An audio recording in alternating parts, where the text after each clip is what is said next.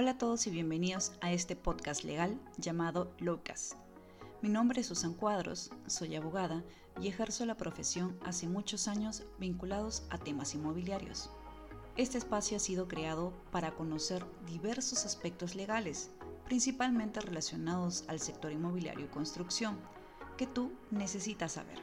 Es necesario precisar que las opiniones y afirmaciones emitidas no comprometen a la organización en la que trabajo y este espacio tiene como único fin aprender sobre temas del sector.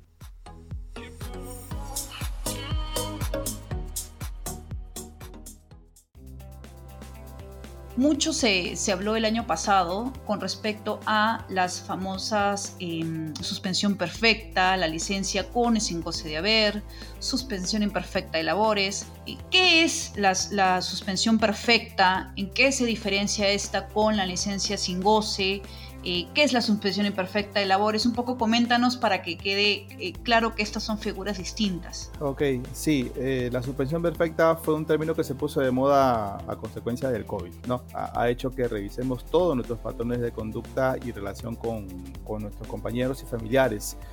Cuando enfrentamos y retrocedemos en el tiempo a lo que pasó en, en el 16 de marzo de 2020, cuando empezó el estado de emergencia nacional y empezamos también con el estado de emergencia sanitaria, no sabíamos qué hacer, porque se detuvo todo.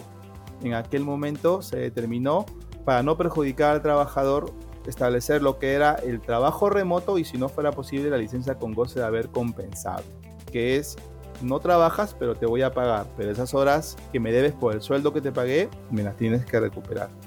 Pero en ese momento, como no sabíamos cuánto tiempo iba a durar, es que se buscó una solución y fue crear esta figura adicional de la suspensión perfecta. ¿Y por qué digo adicional? Porque sigue existiendo la figura de la suspensión perfecta por un mecanismo eh, que fue dejado de lado porque en ese momento lo que se buscó era preservar los empleos y garantizar los ingresos de los trabajadores.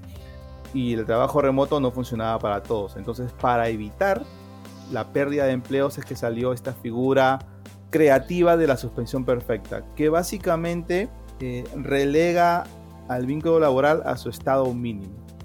En una relación laboral, ¿qué es lo típico? Que uno trabaje y que por el trabajo te pague. Sin embargo, existen figuras en las cuales tú no trabajas, pero te pagan. ¿Cuáles son esas? Las conocidas, las vacaciones, la licencia por maternidad, la licencia por paternidad, los subsidios por enfermedad, ¿no? Los descansos médicos. Tú no trabajas, pero te pagan. Ese tipo de figuras se llama suspensión imperfecta, porque subsiste una de las obligaciones. Te voy a pagar, pero no tienes que trabajar por una causa justificada. En cambio, la figura de la suspensión perfecta es justamente la que se implementó ahí, que básicamente significa que ambas obligaciones principales de un contrato de trabajo, trabajar propiamente dicho, y pagarte por el trabajo, se suspende. No trabajas, no te pago, pero sigues siendo mi trabajador. Y es una figura excepcional. Y para evitar los despidos, porque la figura de la suspensión perfecta antigua, por decirlo de alguna manera, que ya estaba regulada, tenía un límite de tiempo, que es 90 días. Ahí eh, ya no podía seguir manteniendo más tiempo los trabajadores de suspensión perfecta. Esta figura de la suspensión perfecta actual, la creada solamente para atender esta emergencia generada por el COVID, se puede extender más tiempo y está vinculado a la duración de la emergencia sanitaria. Curiosamente, este tema del COVID también nos ha traído eh, a cuestionar diversos temas relacionados con el vínculo laboral también. Por ejemplo, la CTS, que en un momento estaba dirigida solamente a cubrir los periodos de, cese de un trabajador, simplemente se liberaron para que un, trabajador, a pesar de que tenga su posición perfecta, teniendo un trabajo, no pierda los ingresos, ¿no? Era una forma de tratar de equilibrar. También la AFP. Todo esto, todo este tema de COVID ha, venido para trastocar muchos conceptos y las normas también tienen que adecuarse a ese sistema. El reto sería poder eh, encontrar algo que se ajuste mejor a lo que estamos viviendo ahora, ¿no? Y, y, es cierto, de repente en ese momento todas las actividades estaban detenidas y ahora la mayoría ya no lo están, están funcionando con las limitaciones, pero están. Entonces habría que ver qué tan efectiva es esa medida ahora. En su momento lo era, ahora vale la pena revisarlo. Quizás sea una pregunta incómoda, porque tú estás de, parte de, la parte de Sunafil y yo de parte del sector privado. fue una gran cantidad, un bombardeo de normas, buscando la protección del trabajador, ¿no? ¿No se peca a veces de excesiva la normativa? ¿Y qué me refiero con esto? Ok, salió el tema de la suspensión. Em, se buscaba proteger la relación laboral, que subsista la misma, ¿no? Eh, al inicio se planteó el tema de licencia y se puso mucho énfasis a la licencia sin, o mejor dicho, a la licencia con goces de haber y que luego tenía que recuperar el trabajador las horas. Lo que en el camino, y quizá muy tarde, se dieron cuenta es que eso ya era inviable, porque literalmente tenías que recuperar pues, meses, o sea, mejor nunca goces de tus vacaciones, poco más. Luego eh, salió una norma que hacía referencia, eh, en este caso, a las madres gestantes y lactantes. ¿Qué quiero decir con todo eso? Es paso tras paso tras paso que al final termina siendo costo y costo y costo del empleador. ¿Qué me comentas al respecto? ¿no? A veces la parte del sector privado del empleador dice, ¿qué más? ¿No? En esta situación en la que los ingresos incluso se ven limitados, ¿qué más me van a pedir? Bueno, no, no me has colocado en una posición tan incómoda, Susana, déjame decirte. ¿ah? y bueno, eh, quiero hacer una precisión. Es cierto, yo trabajo en Sunafit más de cinco años, un poquito más incluso dentro del sistema de inspección. Trabajo para la institución, pero tampoco soy representante de la institución. Entonces, mm, tan incómodo no es, ¿no? Sí puedo aprovechar esa experiencia y confrontarla con lo que tú me indicas desde tu posición del lado del empleador. Y sí, es un problema en realidad, porque lo que tú estás mencionando da lugar a muchos tipos de análisis. Al margen de la cantidad de normas que existen, lo que no hemos tratado es en la forma en la que trabajamos. La mayoría de empresas no podían hacer trabajo remoto. ¿Y a qué voy con esto? A que primero había una resistencia a que se aplique ese tipo de figura. El trabajo remoto fue una figura creada a partir del COVID pero anteriormente existía una figura similar que es la del teletrabajo. La forma en la que prestamos servicios es un poco anticuada. Y mira, estamos en una época de, avance tecnológico en la que pues, prácticamente las redes sociales y el Internet nos sirve para averiguar qué tipo de información y poder estar actualizados con los temas que nos interesan. Es curioso cómo en el trabajo no se nota ese avance. La dificultad no fue disponer tanto del trabajo remoto en este estado de pandemia, sino que el tema que la mayoría de trabajos no se pueden hacer así. Entonces ya entrabas en un, en un conflicto en los que los empleadores dicen, bueno, ¿y yo cómo hago para que estos trabajadores hagan labores de manera remota si todos tienen que ser presencial? Y ahí, por ejemplo, salieron ideas muy creativas de, de algunas eh, empresas. Cambiaron la modalidad de tal forma que, por ejemplo, si se dedicaban a, a, crear productos, digamos, a, a, tejer ropa, ¿qué hacían? Les enviaban a casa los materiales. Y semanalmente se enviaban y se, y se recogían los, los pedidos y los productos que tenían que realizar. Un trabajo que uno a priori diría no se puede hacer de manera remota. A veces nos encerramos pensando que las labores no se pueden hacer de otra manera que sea presencial. Y de repente muchas de las que pensamos que no, sí se pueden. Y ese es un reto muy grande. Y aquí tenemos todavía mucho que luchar para poder adaptarnos tanto como empleadores y como trabajadores a poder aceptar que existen otras formas de trabajo. De alguna otra manera, la pandemia eh, puso en cuestionamiento la forma en la que trabajamos. Y de repente nos estamos dando cuenta que no es tan exigible la forma antigua de trabajar. Tú y yo, por ejemplo, trabajamos, entiendo, de manera remota o de repente mixta. Presencial. Pero con esto, ¿qué quiero decir? Que se puede. Hay labores que se pueden. De repente lo que tú haces no requiere que estés todos los días haciendo presencial. Hay una resistencia a ese cambio todos los días ir a trabajar de tal hora tal hora, que si llegas tarde te descuentan y que tienes que cumplir con mínimos y que si tú no estás aquí, no, no, no creo que estés trabajando. Y eso también nos lleva a cuestionar, por ejemplo, incluso la jornada de trabajo. La jornada de trabajo es 48 horas, ¿no? Como máximo. Y en promedio trabajamos, y lo digo entre comillas, trabajamos 8 horas diarias. Entonces, ¿de verdad las personas trabajan 8 horas diarias? las personas que nos están escuchando de verdad llegan 8 de la mañana y 8 y 1 ya están con la computadora prendida y están realizando los documentos y analizando y no tienen ningún momento de pausa.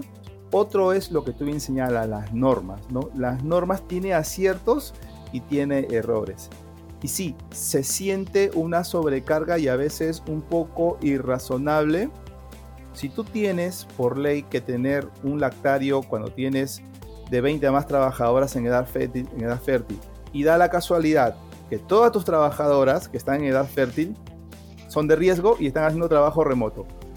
En la práctica, ¿qué termina pasando? Que tienes un lactario muy bonito, muy implementado, pero que no se está usando.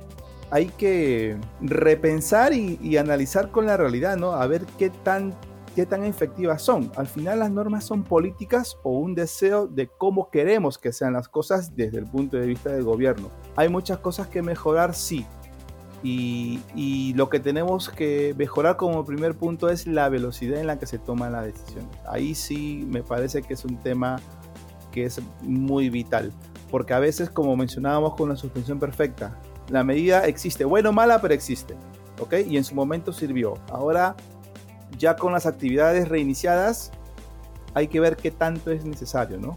Ya la situación laboral en el Perú es grave con la informalidad. Si a eso le sumas que la tecnología ya está generando que muchos puestos de trabajo estén desapareciendo, entonces hay que preguntar qué estamos haciendo para poder afrontar debidamente esto, porque si no, la próxima pandemia que vamos a afrontar no va a ser la del COVID, va a ser la del desempleo. Exacto, sí, has, dado en, creo que en, ese punto medular, ¿no? El tema de analizar. En efecto, las normas em, pueden tener cosas positivas como negativas, tiene sus aciertos y desaciertos. Finalmente, eh, en, muchas ocasiones obedecen a decisiones políticas que no necesariamente son las más adecuadas, ni tampoco eh, suponen ponerse en los pies del otro. Por eso te hacía la mención de que en la mente del, empresario, aquel que está luchando por poner a flote su negocio, este, cada día termina y este lo va a ver así como un sobrecosto porque es una medida tras otra tras otra y no puede activarse en un 100% y, y lo que ha generado esta situación pues es un tema de costo-beneficio quizás, ¿no? Eh, en el sentido de que, bueno, pues si no quiero asumir tantos temas como lo del lactario, que te ponía por ejemplo eh, un ejemplo, o lo de tener una oficina un poco más grande porque tengo tal cantidad de personas y necesito respetar un aforo, pues mi costo-beneficio me dice mejor eh, migremos a el remoto o a una situación híbrida que me permita tener cierta holgura. Mencionaste algo que es necesario saberlo y quienes son nuestros oyentes también, la diferencia entre el teletrabajo y el trabajo remoto. ¿Cuáles cuál serían las principales características y diferencias entre estos sistemas? Estos términos son utilizados de manera indistinta cuando en realidad no son lo mismo. Primero, el, en cuanto a la existencia, el teletrabajo es una figura que ya está vigente desde antes de la pandemia. Es una figura que ya está regulada, que tiene condiciones y requisitos para su aplicación, pero que son un poquito más eh, rigurosas en su aplicación. La diferencia con el trabajo remoto es que el trabajo remoto literalmente fue una figura inventada solamente para atender lo que fue la emergencia sanitaria. Para poder aplicar un, un teletrabajo, tienes que cumplir con el requisito de por lo menos que sea por escrito. Tiene que estar formalizado en tu contrato o de repente en algún documento adicional. Tiene que estar la voluntad de ambas partes, del empleador y del trabajador, para decir vamos a aplicar el teletrabajo. En el caso del trabajo remoto no es así, no hace falta que esté por escrito, ni siquiera depende de la voluntad del trabajador. Es más la norma la que obliga al empleador a hacerlo, ¿no? Mira, a partir de ahora vas a aplicar trabajo remoto y por si acaso tienes que hacerlo bajo estos lineamientos. Otra cosa, se hablaba mucho sobre la necesidad de que se compensen los equipos que utiliza un trabajador en trabajo remoto. Y por ejemplo, el teletrabajo sí establece que los equipos de trabajo con los cuales va a prestar servicio un trabajador tiene que proporcionarlos el empleador. Si vas a trabajar con una laptop, te tiene que dar el empleador. Si vas a trabajar con un programa informático para volcar la información, eso es responsabilidad del empleador.